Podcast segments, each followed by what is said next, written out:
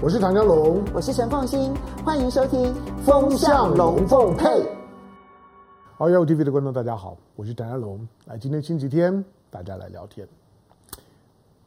今天算星期天啊，不过啊，我知道大家都都很想想念我的，对不对？哇，怎么那么久没看到你？没有很久了，我只不过上个礼拜请假而已。我说在这个节目上面，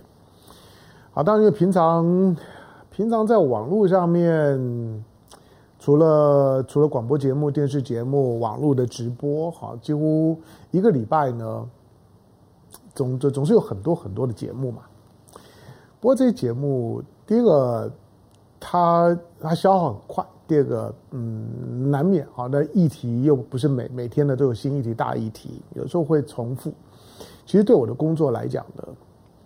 周期性的倦怠，特别在我这个人。啊，因为因为新闻新闻同业很多啊，就工作的同业很多，大家有时候会会聊起呢，对工作的看法。就是我发现我自己呢，是对于这种的工作的调整的这种倦怠感会特别明显的人，就是每每隔这阵子之后呢，就会觉得想要把自己清空，清空了之后呢，再再重新的把自己呢再组织一遍。那因为这种的都动作呢，经常都会都会大概就是在这种春暖花开的时候，好，比如说今天。今天二二八假期，好，那四天的连假，二二八本来应该应该是一个很很悲情的日子，对不对？好的，想到二二八，反正就就就是背背腔背掉的。可当二二八变成国定假日之后，它就变成是一个赏花假期，就是你不觉得每年到了到了这样二二八，特别有一种轻快感，大家就赏花就放假，连连假到四天。好吧，当然第一个，大家跟大家讲说，好好的，好好的享享受呢，就四天的年假哈，因为这个年假过完了之后呢，下一个呢，大概就是得要等等到一个多月之后的春假了。好，那再来呢，这是春暖花开的，就是说呃，这个赏花的季节哈，所以呢，各地呢，想必呢，游人如织啊。那我们的观众朋友们呢，在出游的时候，除了开开心心之外啊，那呃，要准备的周全一点。好，那今天来聊点来聊点什么？嗯，我们还是从从台湾聊聊起吧。在在星期五呢，我们在做现场节目的时候呢，当跟跟来宾呢在谈到了谈到了《华尔街日报》的这篇的独家报道啊。美国的《华尔街日报》华尔华尔街日报是一个中中间偏右的媒体，呃，一般来讲都认为它比较亲亲共和党。那《华尔街日报》呢，这个。Wall Street Journal，它的一一个一个独家新闻呢，谈到了，谈到美国准备呢，美美国准备增加呢，在台湾的，就是说美军的人数要大幅增加，那要要增加增加，应该应该应该说应该说增加呢，呃，三倍是原来的四倍。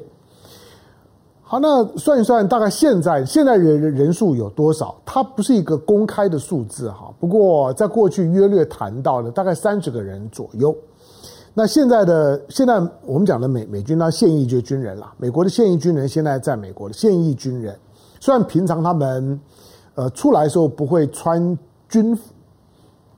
但是你知道呢，他是他是挂着官阶兵阶的，在台湾大概呢三十人。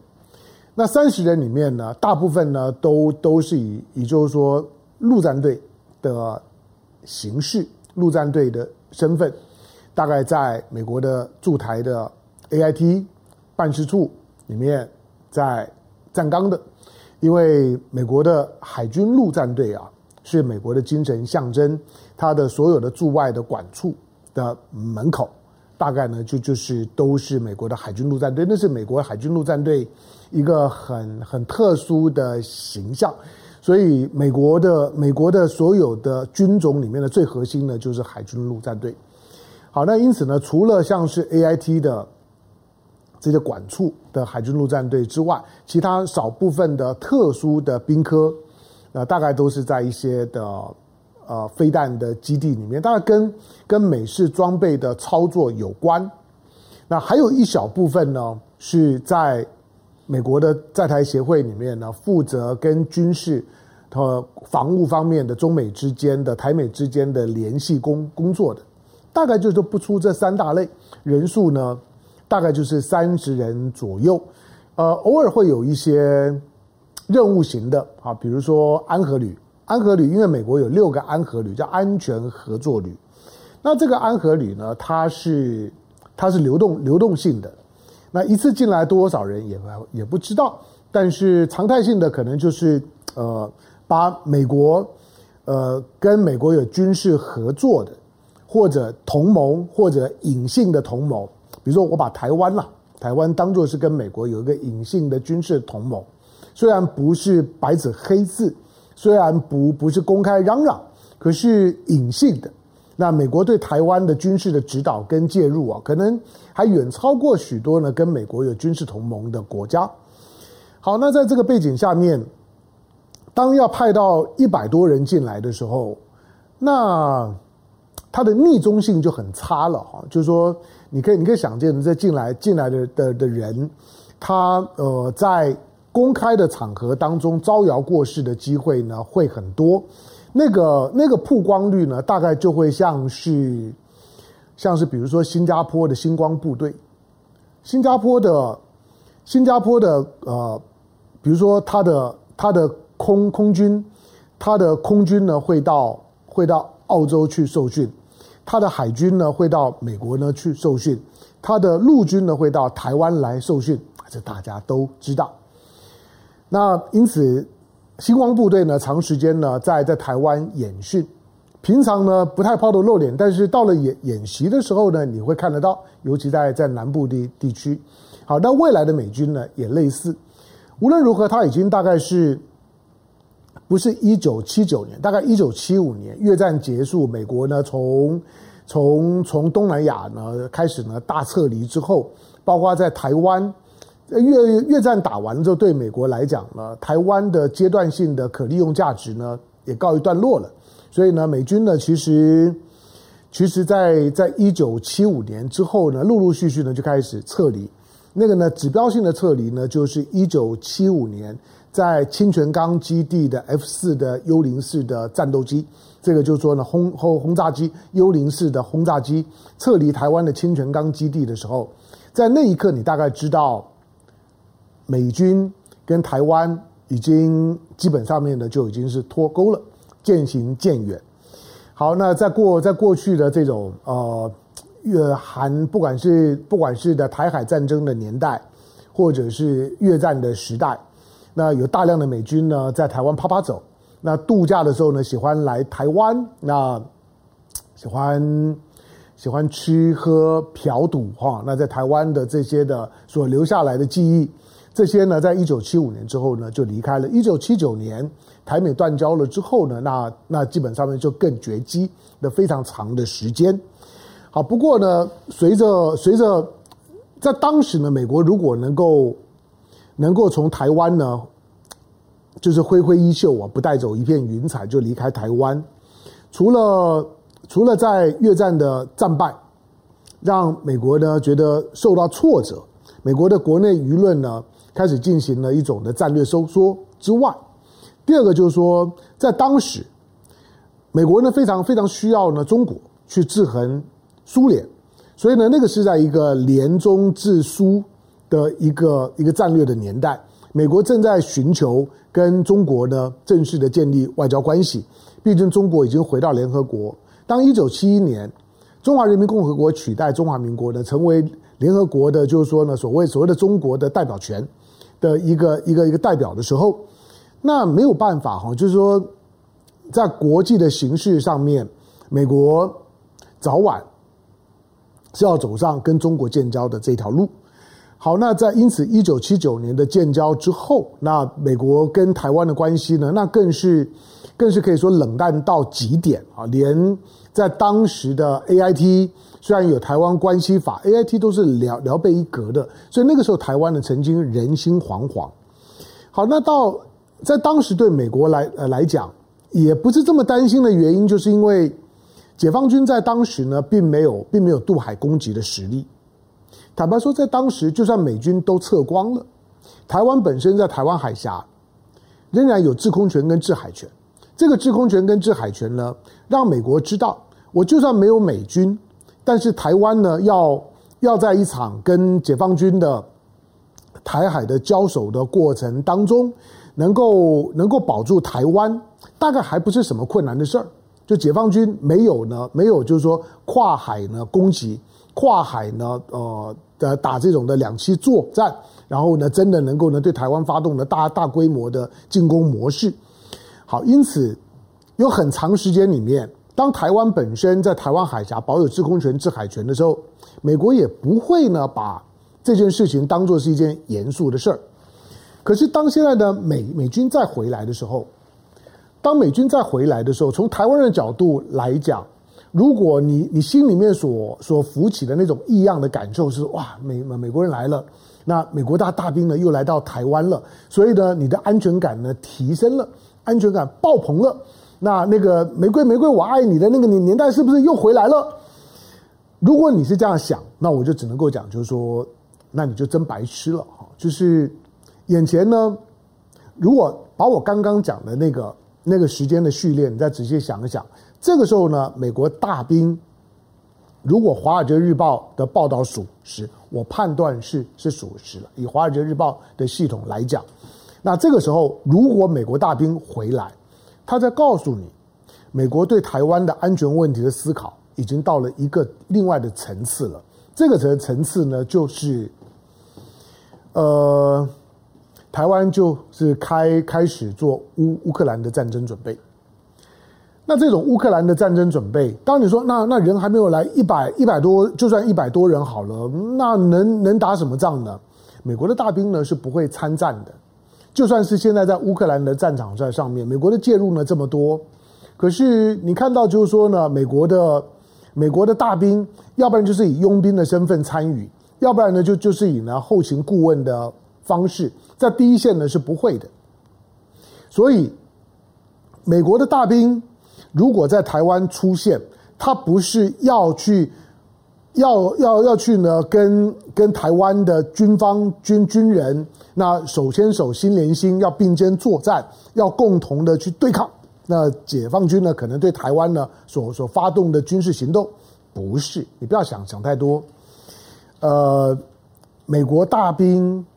在台湾这样的一个一个中国的概念框架之下，美国所认知的台湾是中国的一部分的台湾岛上面，他更没有在台湾那驻军跟着台湾一起跟解放军呢作战的准备，那个呢基本上面就等于是中美之间的宣战的意思，不可能。所以这个时候呢派驻。派增加呢，美军在台湾的派驻只有一个用意，就是训练台湾军方，不管是在装备的操作上面、战术的演练演练上面，以及台湾的装备的系统、直管通勤的系统，都是跟美国联通的，以及呢，在一些的一些的作战的直管通勤的联系上面的这些的训练。它是需要经过很长时间的训练跟磨磨合，让所有的台湾的军方很熟悉一套美国在后面指挥做后勤支援，而你在你在前面打仗的这种的作战模式，像乌克兰一样。那在星期五的时候呢，我有我有提到过，就是当你看到美国要增加在台湾的现役军人的驻军的时候，我第一个想到的是是二零一四年时候的乌克兰。那乌克兰在二零一四年，所有的乌克兰今天的灾难呢，都在二零一四年就已经埋下了伏笔。二零一四年呢，就是乌克兰当下的当下的灾难的万历十五年。好，那万万万历十五年典故，大家自己去就去找找网络吧，我不说了。总而言之，那一年呢是看起来没啥事儿的一年，但之后你会发现，绝大部分的灾难呢都在那一年呢都已经被设定了，所有的事情，那。归根究底的时候呢，都会找到呢万历十五年。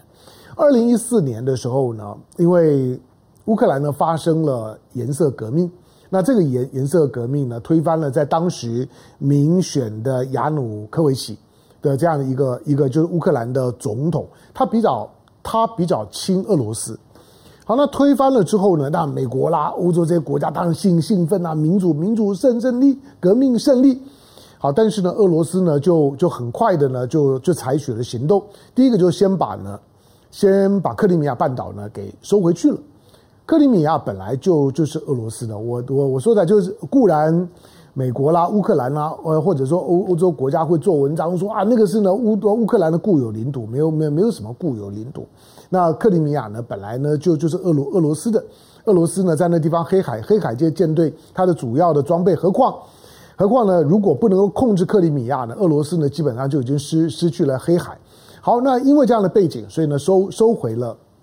收回了克里米亚。当收回了克里米亚之后呢，美国或者呢，你今天回头去看，在当时的当时的 Henry Kissinger，或者在甚至在当时的梅克尔，甚至于呢，美国的美国的现实主义学学派的这个这个呢重量级的学者，那 Meir Shemer，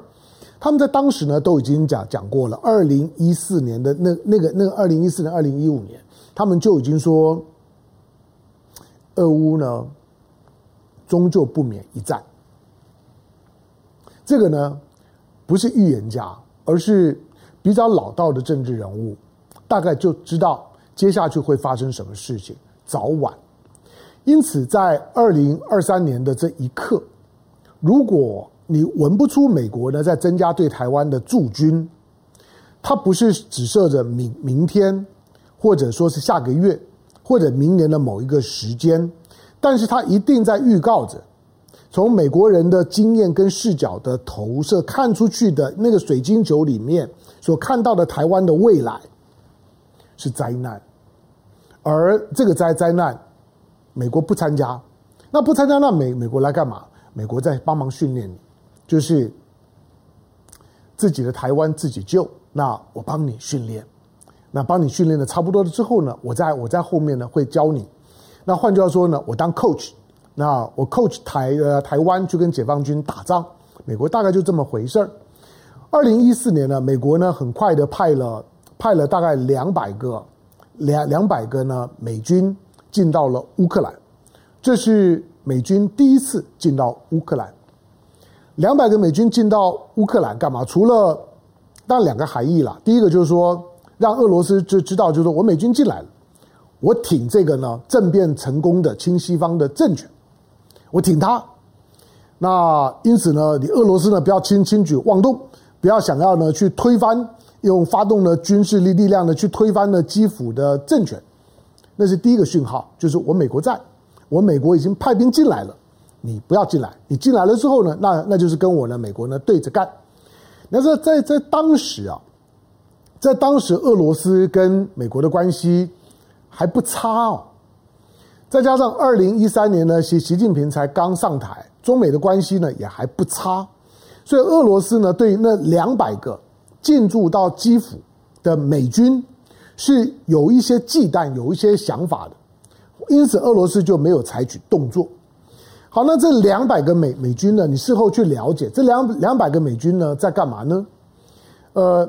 美国如果今天敲锣打鼓的说，我增加对台湾的，就是说现役美军的派遣。他当然跟美国给也给了大陆一个讯号，就是嗯，我有有有有美国人在在这里，你如果要要对台湾怎么样的时候呢，先打个招招呼。你如果伤到我我美国大兵，那我就跟你没没没完没没了。那个味道呢是差不多的，跟他当初呢进驻到基辅的味道是一样的。好，那他派到基辅的这两两百个美国美国大兵美国军人，讲讲大兵是不对的，因为他们。他们几乎呢都都是非常有有作战经验的，都是在阿富汗战场上面或者伊拉克战场上的上面都都有非常丰富的作战经验，直接呢从这些的战场上面抽调有经验的美军到了乌克兰，到了基辅，而你在看到这这些的两百个军人的时候，你会你会发现，呃，从他们的编制上面来来讲，头很轻。脚也也也很轻，但是呢，肚子很很很大。所谓头很轻，就是说没有什么太太高阶的将级啦，甚至于呢校级的军官，也没有什么太低阶、太低阶的，就是说呢战斗战斗兵。基本上面大部分呢都是呢中阶的士官以及士官长。那这个在是在美国的军事编制里面，你一看就知道他是来帮忙训练。因此这些。当年二零一四年的两百个进驻到基辅的美军，跟即将要增加可能一百到两百个来到台北、来到台湾的美军的那个逻辑是一样的。就是如果二零一四年美军进驻基辅八年之后，俄乌战争爆发，你认为当美军增加的员额到了台湾之后，多久的时间，还是你以为台海战争不会爆发？坦白说，我很悲观了。就是美国现在在对台湾所所做的一切，开春以来对台湾所所做的一切，就两个方向，一个就是。透过政治上面似有若无的表达，一方面在在操作北呃北京，就像是呢北京的涉外部门呢常常常常常常讲，希望美国把对于台湾问题的一个中国原则的承诺能够落到实处，而不要讲一套做一套。那为什么这样讲？因为美国就是讲一套做一套。那这种讲一套做做一套，你或许会觉得说，那他还在骗北京，或者在公开的场合当中呢，还在找一些理由，表示他还是重视跟北京的关系的。对，这个呢是没有错的，他跟北京的关系呢是重要的。基本上面，如果不是气球事件，那中美的关系眼前呢应该是有一波的小高潮，就是春暖花开之后的小小小阳春的形态，偶尔会冷，但是大部分的时候呢是在一个回暖的过程。但是牵涉到台湾问题的时候呢，美国的操作的难度呢就更高了。所以在军事上面，那增加了台湾的战争准备的能量，以及呢不断的去去去去制造呢台湾那战争呢随时有可能发生的那种的情绪上面的紧张感，大家呢都绷紧神神经，觉得呢是随时都要准备打仗。这在军事上面。在政治上面来来讲，美国的投射呢，就是二零二四年的台湾的总统的选举。这个总统的选举当当中，美国虽然虽然拜登政府呢跟民民进党呢不是不对盘的，可是，在民进党跟国民党相对于呢中美之间的大的战略框架的对抗来看，在台湾的内部，拜登不管呢多么的不喜欢蔡英文。因为民进党基本上面是亲共和党、亲川普的，拜登不管多么不喜欢蔡英文、不喜欢民民进党，可是两两害相权取其轻。从美国的角度来讲，要支持国民党，对他来来讲实在实在是有有难度，因为国民党就是个温和派，基本上面是一个组合组合派，跟美国呢现在想要在两岸之间挑事儿的那个呢核心的战略就是不一样，所以。他在政他的他的政治上面，他是呢不断的在用用包装的打擦边球的方式，在释放一种，我还是会支持民进党。所以你看到最呃最近不管是不管是顾立雄也好，吴钊燮也好，到美国去访问的时候，那个呢台美之间的低规的二加二，所谓的低规就是他不是美国正式的跟他的盟邦的二加二。正式的二加二呢是外长加防长，那美国呢一定是国务卿再加上呢国国国防部长。可是呢，你看到台湾之所以是低规，就是就是虽然台湾派出来的是部长级的，那包括呢国安会的秘书长顾立雄，包括呢外交外外交部长吴钊燮，可是到了美国，他见的第一个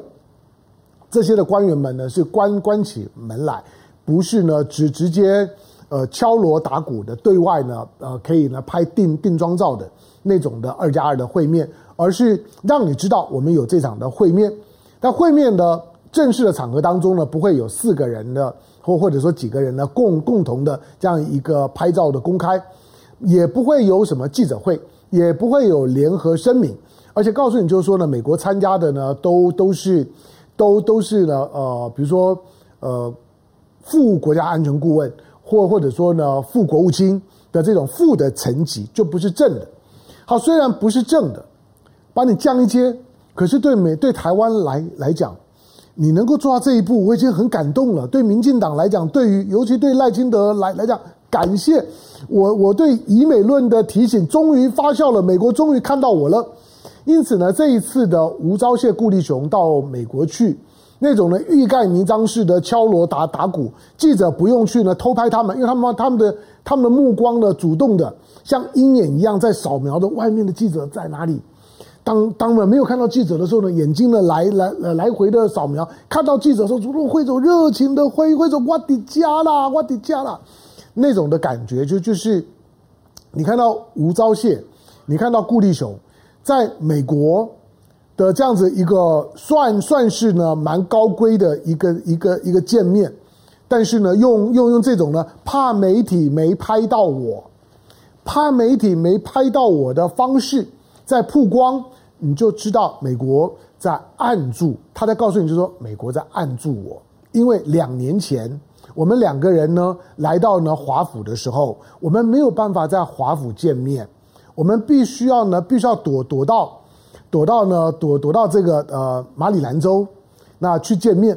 好，那这这次呢，终于可以呢，就就就就在呢，就在华华华盛顿大华盛顿地区，那距离呢，就说呢，白宫呢不远的地方，我们可以呢在在这里见面了。那那个呢讯号呢当然是清楚的，所以一方面释放一个在国民党跟民民进党都存在的情况下面，美国比较 prefer 比较 prefer 民进党。这个讯号是清清楚的，所以不要有有任何的怀疑。民民进党、蔡英文、萧美琴、赖清德，大概都已经都已经接收到了美国的讯号。美国在这场二零二四年的选选举里面，美国会挺民民进党。那民进党大概就是赖赖清德，所以呢，美国会挺赖清德。美国一定会。支持赖赖清德，达到呢赖清德所呐喊的那个绝对不能够让怀疑美国成为台湾的舆论的主流论述。那国民党是不是就没有希望？不，就是说这个时候呢，其实二零二四年的总统选举，它就会变成一场非常标准的信美跟疑美的对抗。你相信美国吗？还是你怀疑美国？信美跟疑美的对抗就会是。二零二四年总统大选的主轴，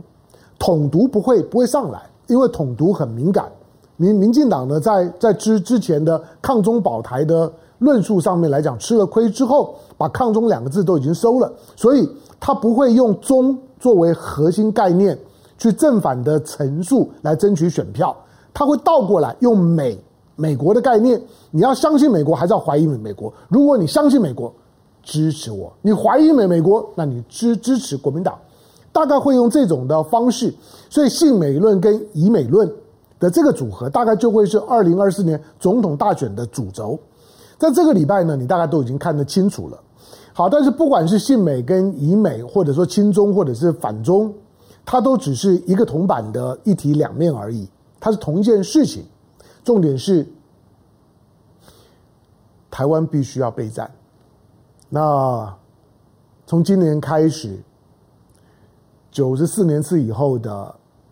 役男要服一年的兵役，你千万不要以为这个呢只是做做表面。当美国的士官来了，就是要训练你们的。所以台湾的父母亲们也也不要再有心存苟且侥幸。如果你真的愿意为台湾而战，那恭喜你，机会来了。如果你你认为台湾根本没有必要卷到战争里面，两岸之间的和平是可以呢透过政治解决的，那你就必须要开始想想看，那你的孩子怎么办？美国大兵来了，他是要训练谁？他就是要训练你儿子，就是要训练一男。未来这一年的时间里面，不是只有一年了，我是说你的孩子在服役的这一年的时间里面。如果在服役的期间看到美国的大兵站在你孩子的面前，那教你孩孩子如何呢作战，如何在战场当中呢提高自己的存活率，你不要觉得意外。但是不管怎么样，这场的仗就是在台湾打，以台湾的之这么小，没有没有什么前方后方，没有没有什么军人非军人，只要开战的时候。每个人都在战场上面，记得这场的战争，只要开战了，我们就是在战场上面，不是只有你的孩子，但是这些的美国大大兵，当战争要开打之前的时候，他们会撤得干干净净。这是在乌克兰战场当中你会看到的。二零二二三年，整个的国际情势呢会持续的演进，而这个演进对台湾来讲越来越不利了。台湾在不知不觉当当中被被拖进了那个流沙里里面。你进到流沙里里面，除非有人在在外外头呢支持你，否则呢你你就是越陷越深，不太有挣扎的力道。台湾的命运。已经不是由台湾自己决定了，台湾要不要打，要要怎么打，其实对最后的结果没有什么影响。只有政治上面的讨论，政治上面的对话，才能够真正让台湾免于灾难。因此，二零二四年的总统选举现在慢慢已经在在暖身了。每一天你都会听到很多的谈论，不要太太排斥，或或或者让自己在这些谈论当中边缘化。有时候认真的听，认真的想，因为这跟你有关。感谢收看今天的雅虎 TV，再一次的跟大家说周末快乐，年假快快乐。在春天的时候，嗯，樱花。日本为什么喜欢樱樱花？就像川端康康成，日日本的这个诺贝尔文文学奖的得主，他们在想象樱花的时候，因为樱花的那个美是一种瞬间的美，它在。他在今年的某一天的某一个时辰的某一分钟某一秒，他会达到最美的时时候，而所有的樱花的赏花哲学就在追求那那瞬间的一秒，然后呢把它停停格，那个瞬间美美学一结束了，就结束了。好，赏赏画的时候，希望你找到你的瞬间美感。其实其实它是有一点凄凉，是有点悲情的，但是用美去包装。就看你懂不懂得欣欣赏。下个礼拜见，拜拜。